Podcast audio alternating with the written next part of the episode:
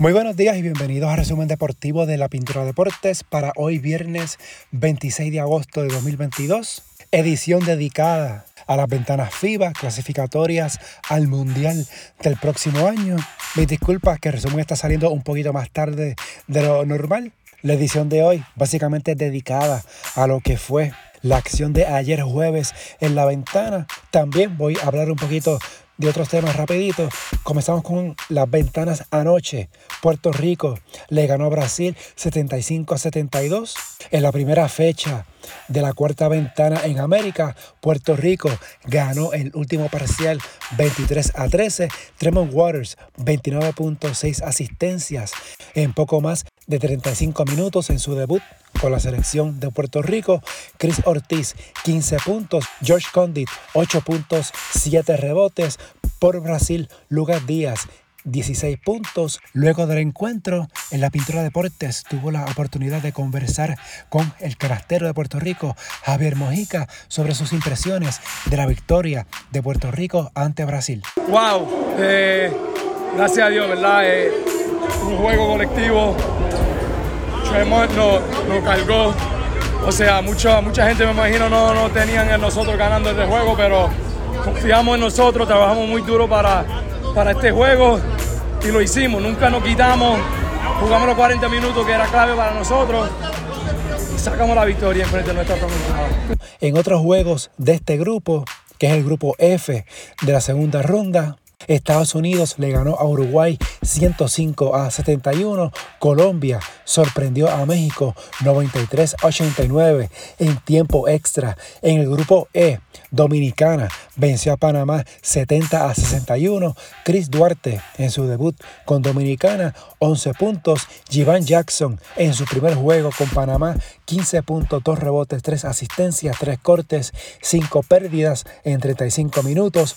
En este grupo E, Canadá venció a Argentina 99-87. Canadá invicta con 7 y 0.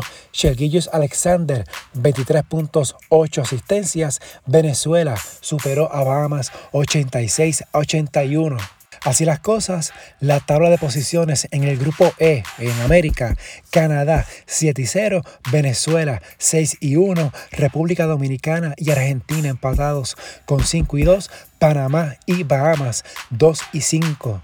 En el grupo F, Estados Unidos 6 y 1, Brasil 5 y 2, Puerto Rico, México y Uruguay 4 y 3, Colombia 3 y 4.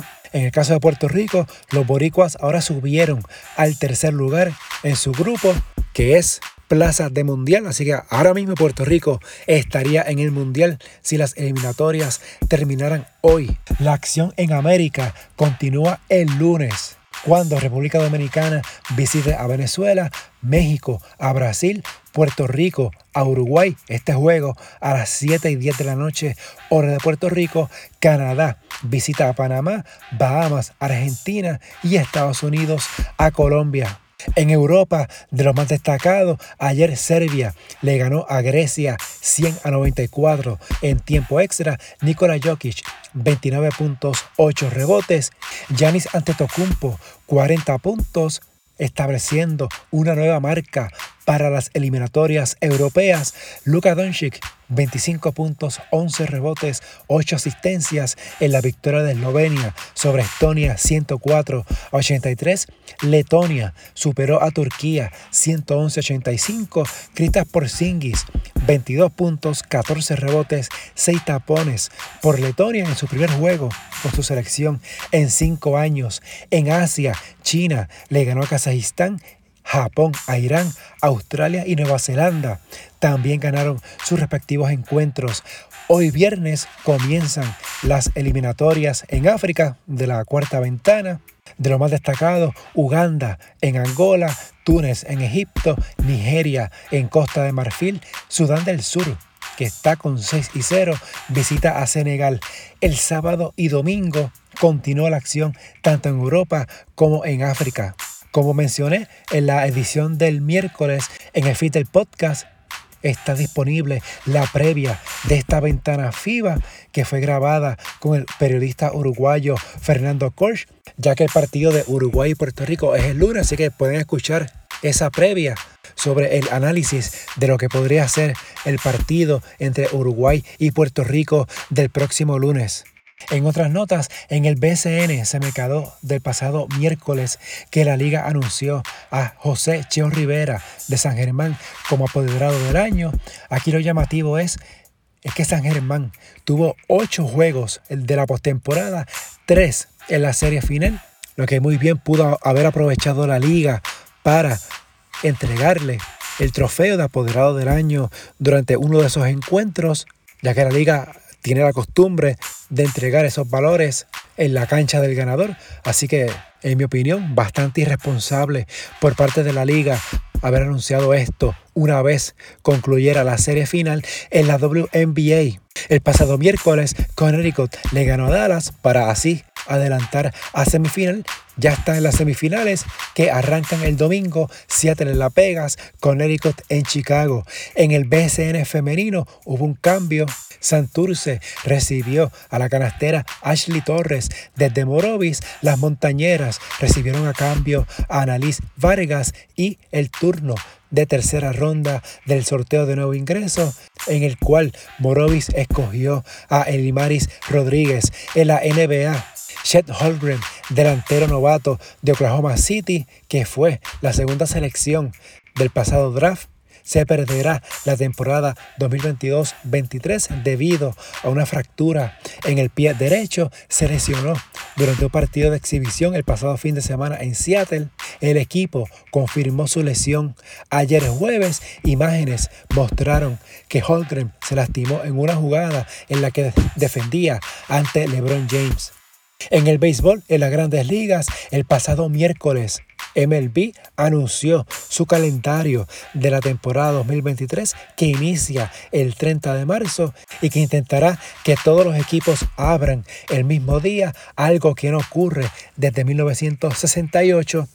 Todos los equipos de las grandes ligas se enfrentarán al resto en la misma temporada por primera vez el próximo año al adoptar su primer calendario balanceado desde 2020, los duelos entre rivales de una misma división disminuirán de un 47 a 32%.